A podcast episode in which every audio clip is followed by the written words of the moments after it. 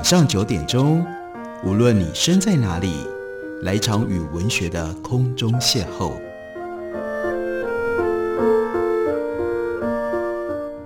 杨照谈书，邀您一同遨游文学世界，认识古今中外的经典之作。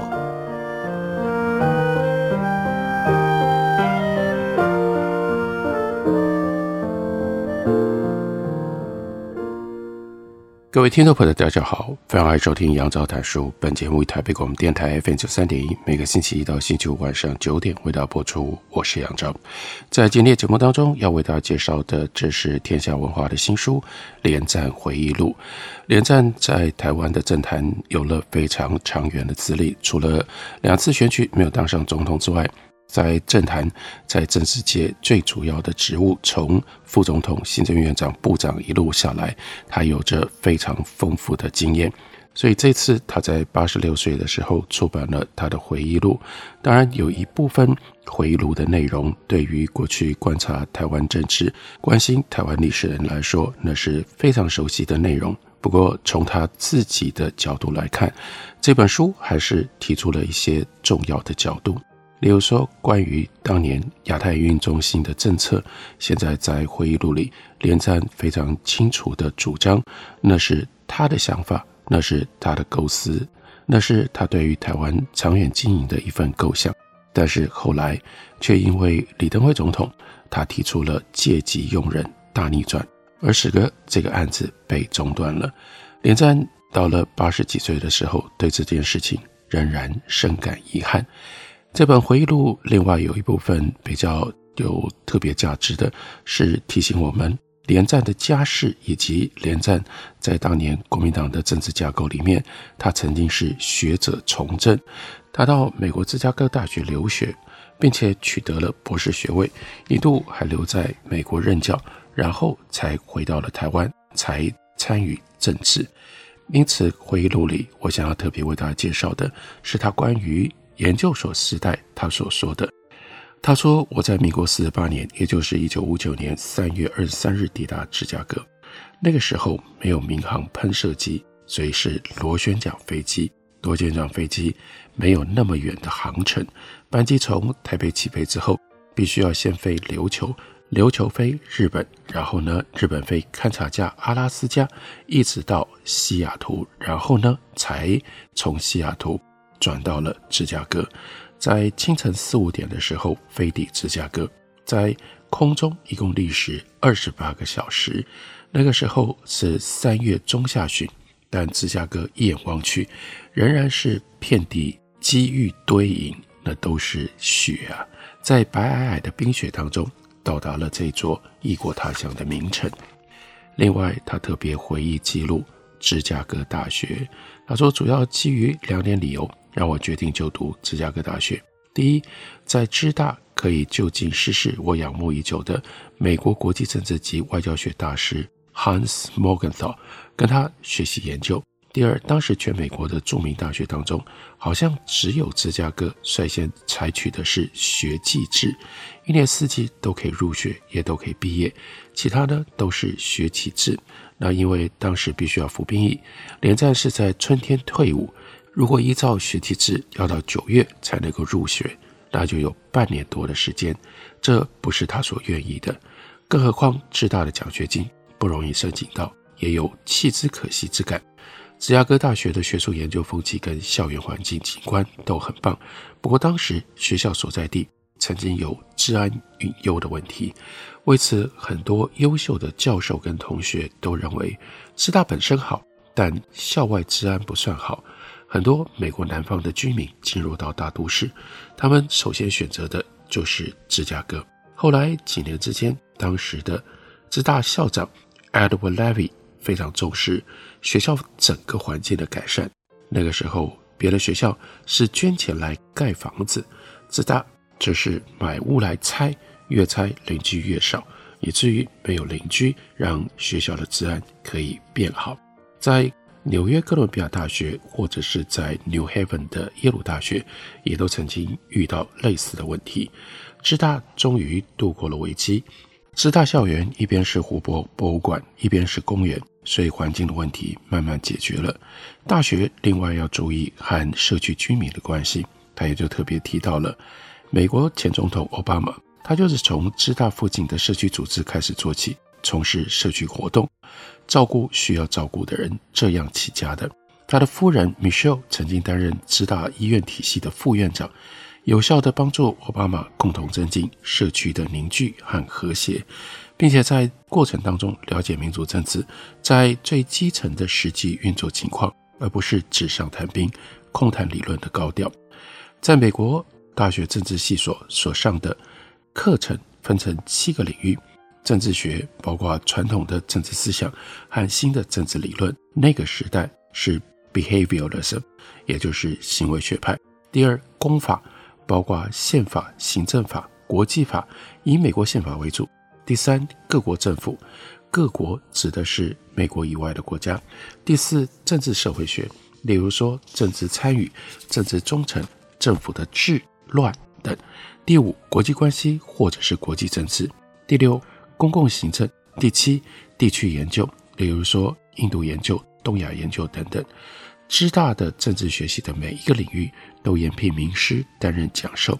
硕士班只要通过一个领域就可以，博士班只要在刚刚所提到的七个领域当中要通过五个领域。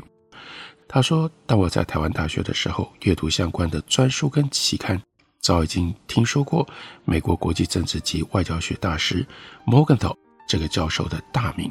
他的父亲连振东在一九五六年。”应美国国务院邀请访美期间，也曾经到师大去拜访过 Morgenthau。当时曾经提到他的儿子，也就是连战，是政治系的学生。Morgenthau 就表示希望连战大学毕业之后有机会可以到智大深造。那个时候在台湾的大学没有国际政治这一门课，大部分是开外交史或者是国际法的课程。至于国际关系课程，有的开设。有的不开，即便开了，内容也大概都是一般的国际关系，而不是国际政治的探讨。他说：“我第一次接触国际政治的科目就是在师大，而外交史当中的国际关系史、中国外交史也都是进入到了师大之后才有机会可以有系统的阅读。Morgenthau 他的国际政治课程包括了国际关系、哲学、历史、法律、经济。”战略等范畴，由于本身就是政治学之下的一门大学问，所以不乏众人对此做出了贡献。而莫干头教授就是其中非常重要的一位学者。连战提到了他在美国留学的时候，当时美国政治学界的政治理论主要分成两个学派，一个是自然权利学派，主要代表的学者是 Leo Strauss。前一阵子在进入到二十一世纪之后。Leo Strauss 他的理论还曾经有过一段复兴。另外呢，Leo Strauss 的高足，那就是 Joseph Cropsey。Cropsey 曾经跟老师 Leo Strauss 一起写了《History of Political Philosophy》政治哲学史这一本非常重要的大书。另外还有 Jeremy Kervin，以及在今天台湾的阅读环境里面可能名气更大的汉娜·厄兰。那 Kervin 跟 Cropsey 都是连战的老师，Cropsey 教授在连战毕业了之后，还继续跟他联络长达四十年，在二零一二年去世，高龄九十二。他的儿子曾经担任过美国国军的助理部长，这是自然权利学派。另外一个学派前面提到了当时新兴流行的行为学派，主要的代表学者是 David Easton、Morton Kaplan 以及 Duncan Magritte。等人，那连战自己呢？他当然去到了浙大，就为了要追随 Morgenthau。课程主要是讲述国际政治的现实主义，这个学派的历史源远流长，主要主张国际政治不应该再像过去以理想主义作为出发点，认为全世界可以实行民主政治、信仰和平。那这种现实主义其实等于是过去一度最为风行。蔚为主流的乌州威尔森总统，他的政治理念的一种反动。乌州威尔森他的理念非常的崇高，十分吸引人，但是呢，实际上是办不到的。第二次世界大战之后，英国首相 Churchill 他揭开了冷战的序幕。那个时候，关键的一篇文章是由美国外交及历史学家 George Kennan，他用他的笔名，这个笔名也很有意思，那就是 Mr. X 发表的一篇文章。他认为美国人难以法律跟道德的思考路径来了解国际问题的现实。Morgenthau 就是这个学派的大师，他所写的。Politics Among Nations，国家间的政治就变成了学习国际政治者必读的圣经，影响很大，徒子徒孙遍及全美各大学。当然，这样的态度、这样的立场也会招来反对，认为像莫根多他们这一派没有理想，所以理想主义和现实主义之间一直有着紧张冲突。尤其后来到了越战期间，摩根多他主张撤出越战。当时，美国国务院甚至进行围剿，由当时的国家安全顾问邦迪对付他。在国际关系领域当中，广泛牵涉到许多的内容，包括了系统理论、外语、苏联问题、中共问题、印度问题等等。另外，虽然连战他主修的是国际关系，也得要选修像各国政府其他的课程。这段回忆。相对珍贵，因为我们不太容易在其他的资料里面可以看得到连战他的政治信念、他的政治知识养成的过程。我们休息一会儿，等我回来继续聊。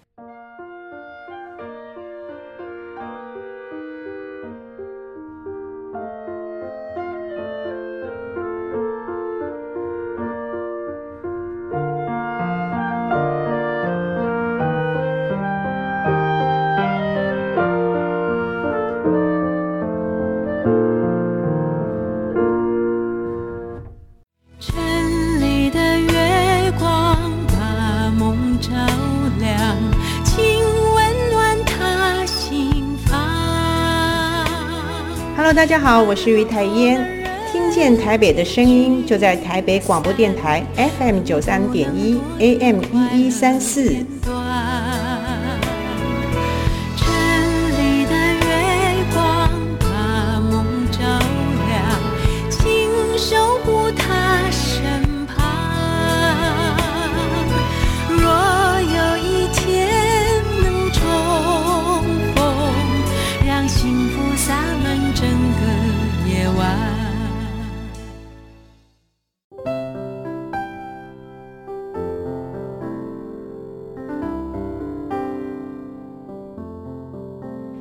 听见台北的声音，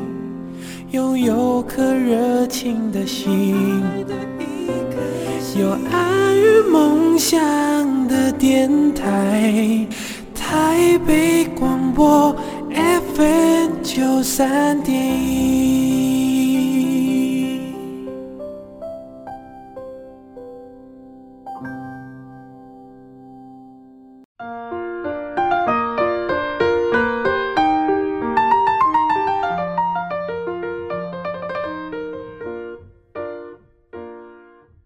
感谢您继续收听《杨照谈书》。本节目以台北广播电台 FM 九三点一，每个星期一到星期五晚上九点为大家播出到九点半。今天为大家介绍的是连战回忆录。在连战的回忆当中，我会特别看到比较不一样的重点。比如说，我看到了他回忆记录他在芝加哥大学的时候，他所写的硕士论文。他的硕士论文所选择的题目是中央政府迁台之后，台湾的农业土地改革。这其实是很有意思、很特别的选择。一方面，因为连战的父亲是连震东，连震东在一九四九年之后，等于是国民党政府当中最重要的所谓半山。他有丰富的大陆经验，不过他本身是台湾人，所以在土地改革推行的时候，连震东当然就变成了国民党政府当中能够提供。关于台湾民间和民间沟通，对于民间有所认识跟理解的一条特别的管道。另外，还有一项在台湾政治史上的关联，那这部分也就说明了为什么到后来连战会和李登辉如此的亲近，因为在这方面，连战原来关于台湾的农业，他有相当的认识和李登辉作为台湾农业的专家，这两者之间就有了非常紧密可以牵连的思想的渊源。我们来看一下他回忆，他说以时间来说，他所选择的硕士论文主题距今不远，时地那就是时间。另外，台湾是他自己的家乡，都很近，而且呢，农业土地改革影响非常的广泛，经济、社会、政治。尤其是民主制度和社会发展等层面，而且和中美合作的中国农村复兴联合委员会，通常我们简称为农复会有关，具有相当的重要性。况且相关研究资料的取得不会太困难。他就说：“哎呀，回想一想，他当时在论文当中提出了两点：第一，当时大陆进行土地改革。”塑造了国民党政府之所以退出大陆，是因为农地改革问题严重，失去农民支持，而台湾农村租佃问题也亟待处理解决。于是政府分成了三个步骤，依次进行。首先是民国三十九年（一九五零年）三月，实施了三七五减租，把地租减为千分之三七五，并且规定地主必须要跟佃农订定书面的契约。租期不得少于六年。接着第二年，一九五一年，政府把公有耕地放领给农民，地价按照该地全年正产物收获量两倍半，折成实物计算，分十年平均摊还，并且准许农民在缴清第一级地价之后，就取得了土地所有权，而且呢还可以免缴租佃。一直到一九五三年为止，一共放领公地八万三千九百七十七甲。第三是一九五三年四月实施耕者有其田，规定地主，这个地主呢一共是七千七百五十户，其实人数在比率上相当小，也就是大地主。这个地主呢可以保留出租耕地当中的中等水田三甲或者是旱田六甲，超过的土地由政府征收转放农民来承购，征收耕地的补偿标准按照各等则。耕地主要作物正产品全年收获量二点五倍计算，补偿额的三成以公益事业股票发给，补偿额的三成以公益事业股票发给，七成则以实物土地债券发给。台湾的农业土地改革相当的成功，是不争的事实。首先，它改变了台湾农地所有权的结构，让自耕地的面积占耕地总面积百分比。从一九四八年的百分之五十五点八提高到一九五三年的百分之八十二点九，大大激发了农民的耕作意愿。其次，它促成了台湾稻米的巨幅增产，糙米的年产量从一九四八年的一百一十四万三千八百零九吨，增加到一九五二年的一百六十七万三千一百五十二吨，不但提供了足够的粮食，更使农村得以稳定。所以，台湾的农业土地改革应该给予正面的肯定，这是他论文的第一个论点。第二个主要的论点，那就是历来探讨台湾农业土地改革成功原因的文章很多，有些人喜欢将它归因于政策制定者和土地所有者的分离，那也就是因为国民党等于是一个外来政权，因为它外来，它跟地主并没有直接的利益联系。所以，当他要做出伤害地主利益的政策的时候，他自身就不会内部的那么强烈的反对意见。这是这个论点的主要内容。那点赞说，固然当时二者的分离是事实，但也并非政策制定者和政策关系利害者，但也并非政策制定者和政策利害关系人处于分离情况下的任何政策都能够稳操胜券。成功在握，至少还得要政策利害关系人深明大义、奉公守法，愿意牺牲小我、成全大我。这一部分其实就牵涉到连战他自己家里面，因为他们就是这样的地主家庭，因为他来自于这样的地主家庭，所以他认为他们这些利害关系人在他们的社会背景跟文化养成上有这样的特色，也不应该被忽略。另外一部分则是执行政策法令的公务员操守廉洁、闭绝风清、是有可能。这一部分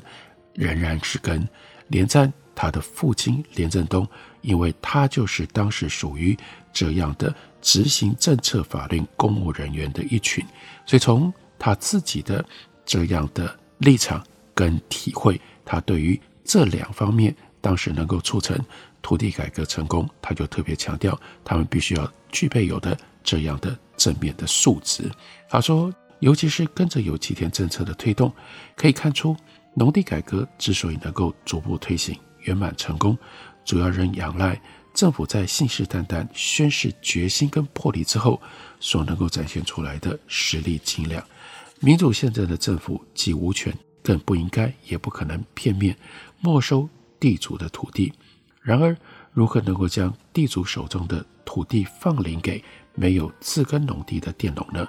当然，就必须要对于地主所转移的土地给予合理的补偿。政府应该就补偿地主的地价，七成发给台湾省实物土地债券，另外三成发放台湾水泥公司、台湾纸业公司、台湾农林公司、台湾工矿公司四家公营企业公司的股票，开放四大公司的股权以及经营权，让农村的土地资本转成工商企业的资本。让昔日的地主转型成为工商企业的经营者、企业家，这就是政府的实力。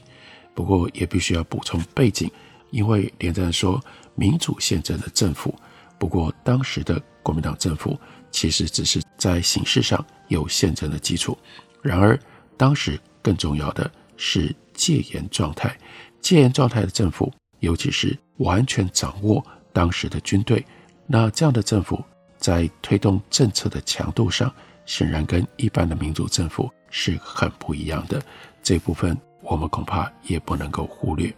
所以他说，如果政府手中没有四大公司的股票，也不发行台湾省实物土地债券，给地主以合理的地价补偿，那么无论政策制定者和土地所有者如何彻彻底底的分离，农地改革的圆满成功，岂能够做得到？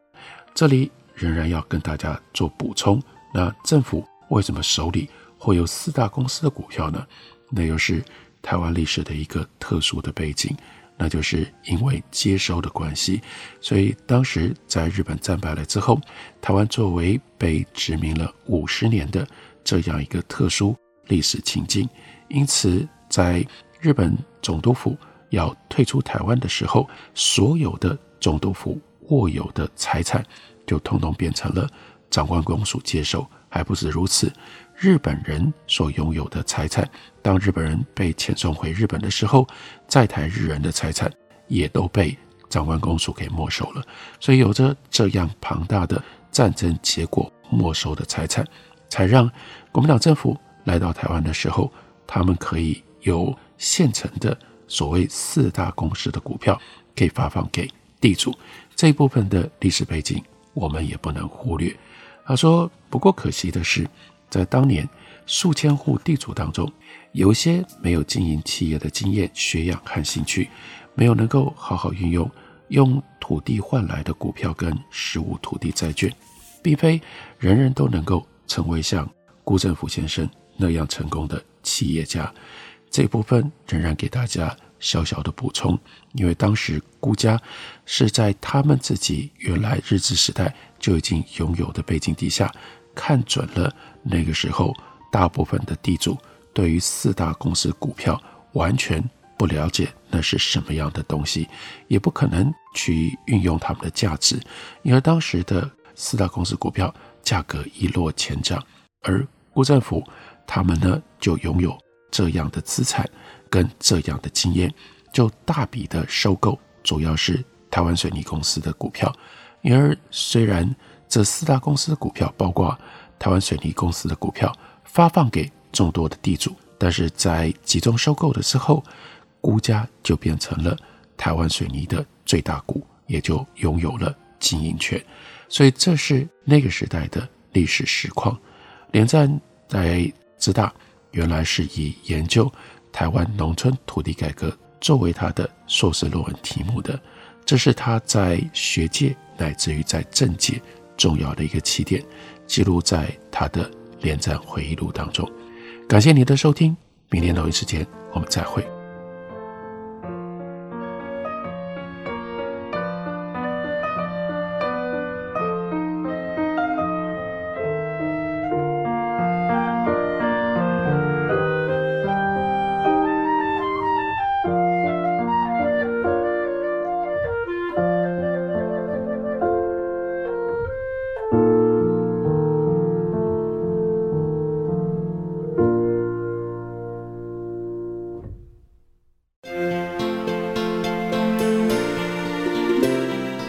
大家好，我是方山。你现在所收听的是最有活力的台北广播电台，FM 九三点一，AN 一一三四。